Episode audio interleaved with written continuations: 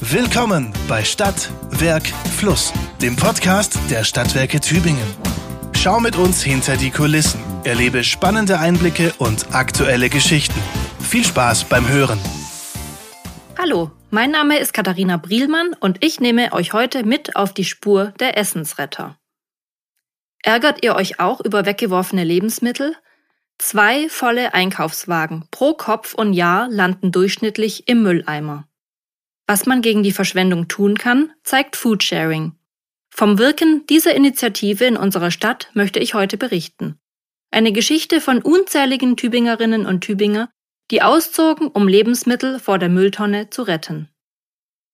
Was die Stadtwerke damit zu schaffen haben? Schon zweimal hat Foodsharing den Umweltpreis der SWT gewonnen.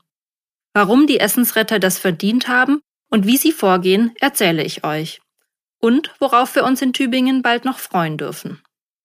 Deine matschige Banane kannst du behalten, warf mir vor mehr als fünf Jahren mein lieber Kollege Björn an den Kopf. Heute würde er nicht mehr ganz perfektes Obst nicht mehr ablehnen. Auch anderes Gemüse oder Backwaren, die ich gerettet habe, nimmt er jetzt gerne an. Was ist passiert oder was heißt hier retten? Es geht ums Retten vor der Mülltonne, um die Wertschätzung von Lebensmitteln. Zahlreiche Vereine, Aktionen und Kampagnen haben diese als wichtiges Thema erkannt. Ein paar Fakten vorweg. Rund 18 Millionen Tonnen Lebensmittel landen in Deutschland jährlich im Müll, berichtet der WWF. Wie schon erwähnt, pro Person zwei volle Einkaufswagen. Und das gilt auch weltweit. Ein Drittel der weltweit erzeugten Lebensmittel wird ungenutzt weggeworfen. Das ist der Wahnsinn, findet Reika von Foodsharing. Der WWF ruft daher immer am 2. Mai den Tag gegen Lebensmittelverschwendung aus. Denn die Mengen an Lebensmitteln, die von Januar bis Mai produziert wurden, landen statistisch gesehen im Müll. Die gute Nachricht? 10 Millionen Tonnen Lebensmittelverluste wären durch besseres Management und veränderte Gewohnheiten vermeidbar. Seit einigen Jahren wächst das Bewusstsein für Lebensmittelverschwendung. Die Politik tut einiges dafür, es gibt Aktionswochen des Bundesministeriums für Ernährung und Landwirtschaft und eine nationale Strategie inklusive moderner App unter dem Slogan Zu gut für die Tonne. Die Vereinten Nationen haben vorgegeben, bis 2030 die horrende Menge an Abfällen pro Kopf zu halbieren, auf Einzelhandels- und Verbraucherebene. Auch entlang der Produktions- und Lieferketten sollen weniger Reste entstehen. Das erkläre ich auch Björn, damit er versteht, Warum ich braune Bananen nicht verschmähe. Ich will mich anstrengen, damit meine Lebensmittel nicht verdorben im Mülleimer landen. In der Kantine kann ich darauf achten, dass mein Teller nicht halb voll zurückgeht. Einkaufen gehe ich am besten nicht hungrig, dafür mit Einkaufsliste ausgestattet. Und ich versuche nur das zu kaufen, was ich wirklich benötige und was nicht unnötig gammeln könnte. Am schlimmsten finde ich Buffets. Dort bleiben oft ganze Berge von Speisen liegen.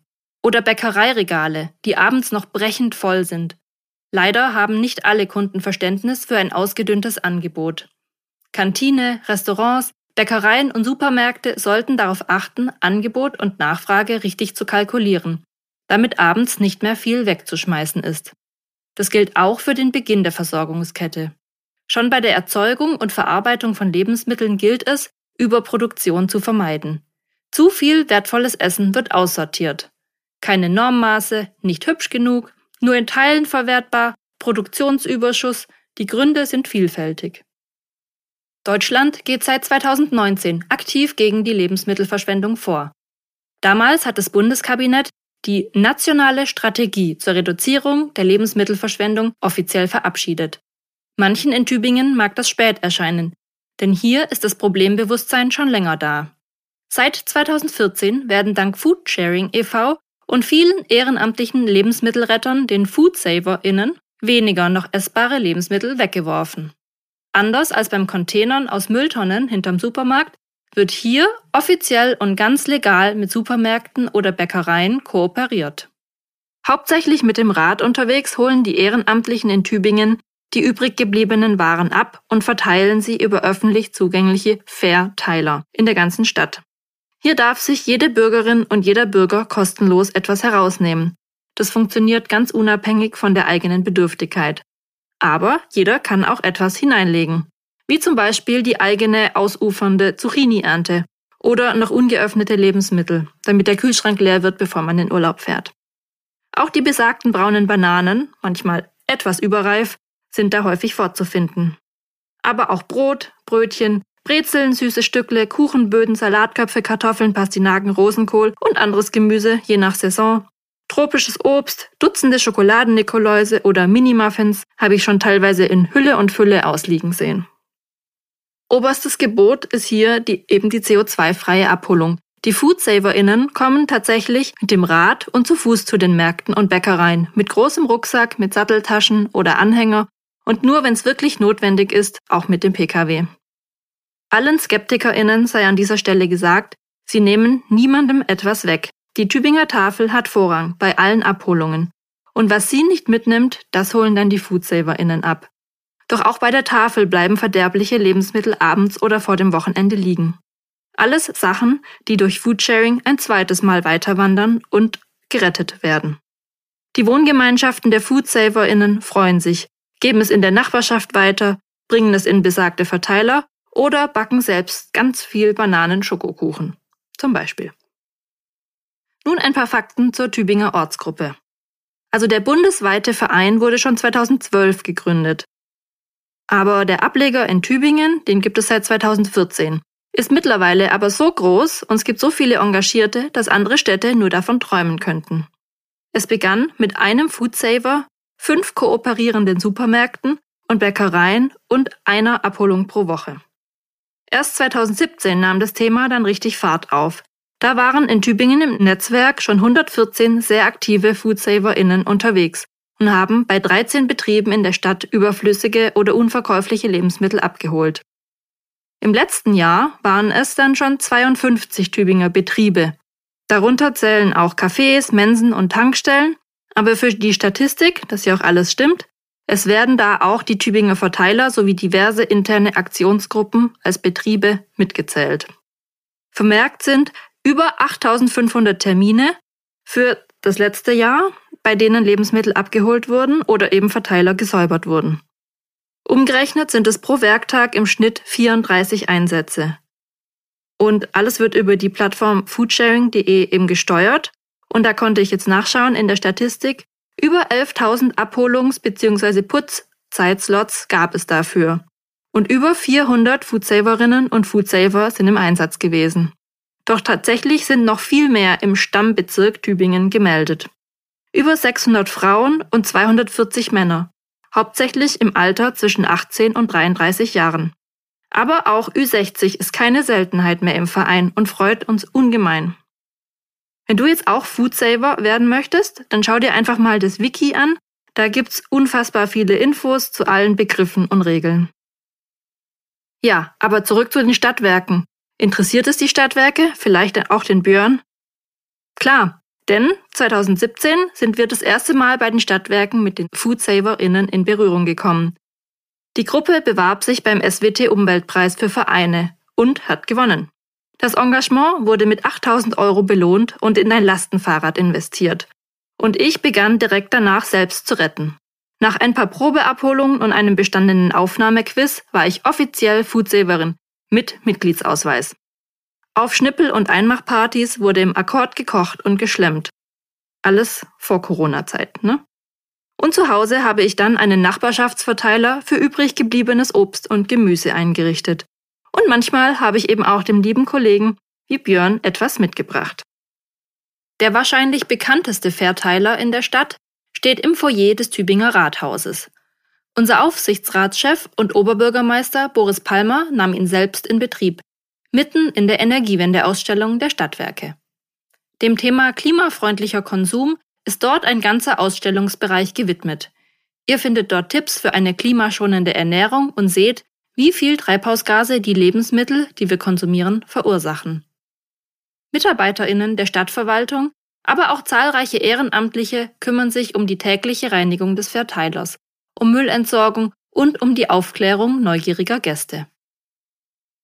Die Reinigung ist unerlässlich, denn egal wie Lebensmittel angeboten werden, ist die Hygiene entscheidend. Damit alles mit rechten Dingen zugeht, schickt der Landkreis regelmäßig KontrolleurInnen, die einen strengen Blick auf die öffentlichen Verteiler werfen. Sie prüfen, ob die Hygiene stimmt und die Kühlkette eingehalten wird. Auch die Unterschiede zwischen Verbrauchs- und Mindesthaltbarkeitsdatum muss man dann kennen. Damit das alles reibungslos läuft, gibt's die Putzdienste. Fast zehn Jahre ist Foodsharing in Tübingen jetzt aktiv und die Bilanz ist erstaunlich. Rund 30.000 Rettungseinsätze sind auf der Plattform foodsharing.de für Tübingen verzeichnet, bei denen bis heute rund 710.900 Kilogramm Lebensmittel gerettet wurden. Also mehr als 700 Tonnen. Oben erwähnte Bananen sind natürlich dazugezählt. Und das ganze System funktioniert in Tübingen. Es funktioniert auch gut. Nur in den Semesterferien, zugegeben, da wird's manchmal eng, alle Abholungen zu bewerkstelligen. Und auch wenn die Tübinger Bäckereien und Supermärkte langsam umdenken und besser planen, teilweise ja zum Leid der Tübinger Tafel, was haltbare Lebensmittel angeht, da sie jetzt weniger erhalten, so gibt es noch immer einen Überschuss und der Verein Foodsharing wird nach wie vor gebraucht. In einer heilen Welt bliebe einfach nichts übrig und es bräuchte den Verein gar nicht mehr. Aber an diesem Punkt sind wir noch nicht angelangt. Aber es gibt noch Neuigkeiten. Denn Foodsharing Tübingen hat einen neuen spannenden Ableger hervorgebracht. Seit letztem Jahr gibt es den Tochterverein des Foodsharing Café Meerrettich. Ich persönlich, ich liebe ja dieses Wortspiel, Meerrettich.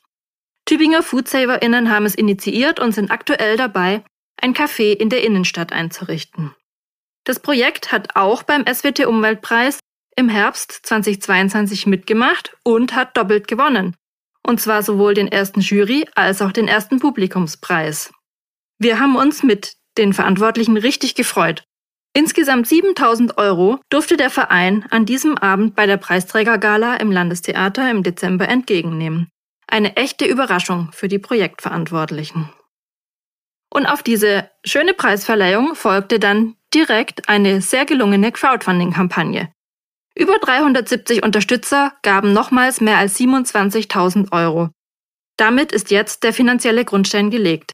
Der Traum vom Café, in dem gerettete Lebensmittel wertgeschätzt und kostenlos angeboten werden, rückt einen großen Schritt näher. Franziska vom Vorstand hat mir erklärt, wie die Initiatorinnen das planen. Heiße und kalte Getränke bezahlt man nach dem Pay What You Want Prinzip. Schnippelpartys, bei denen zusammen gekocht und gegessen wird, Workshops und Veranstaltungen rund um das Thema Lebensmittelverschwendung sollen im Café bald stattfinden. Da freue ich mich schon drauf, wenn das wieder auflebt. Franziska sagt dazu, mit dem zukünftigen Café Meerrettich wollen wir dem Thema eine Außenwirkung verschaffen und so eine Veränderung im Verhalten der Menschen erreichen. Da bin ich ganz bei ihr in meinen Augen eine großartige Sache. Doch leider fehlen aktuell noch die perfekten Räume in der Tübinger Innenstadt dazu. Aber die künftigen Kaffeebetreiber strecken die Fühler in alle Richtungen aus.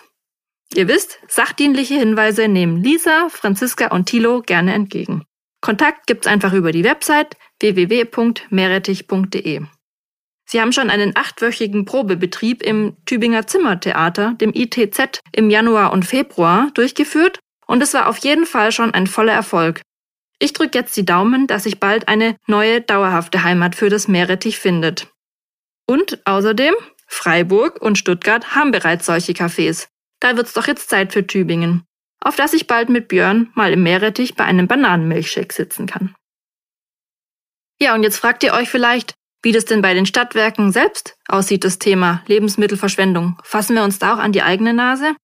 Wie sieht's denn in unserer Betriebskantine aus, in der ja täglich Hunderte verpflegt werden?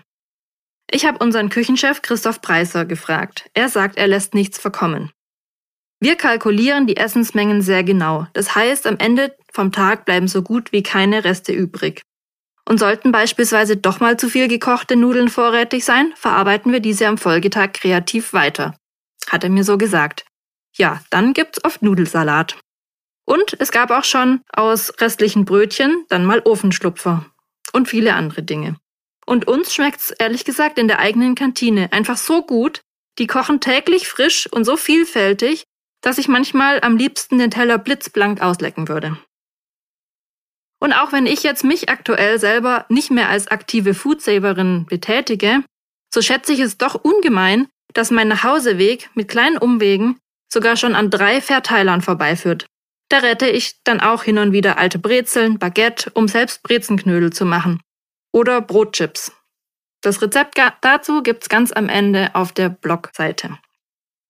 Oder im Sommer, wenn mal wieder viele Früchte übrig sind, dann koche ich auch mal wieder Marmelade damit ein. Und ja, das Verteilerputzen gehört natürlich auch dazu. Ist in wenigen Minuten geschafft. Und manchmal fallen dabei sogar noch ein paar Salatköpfe oder mal wieder Bananen für mich ab. Und fast hätte ich's vergessen zu erwähnen. Ja. Björn hat mittlerweile mittags oft eine Vesperdose voll geretteter Sachen dabei. Beneidenswert lecker aussehendes Börek oder Süßstückle sind oft darin. Denn seine Frau ist inzwischen selbst Foodsaverin geworden. Ja, und wann fängst du mit dem Retten an?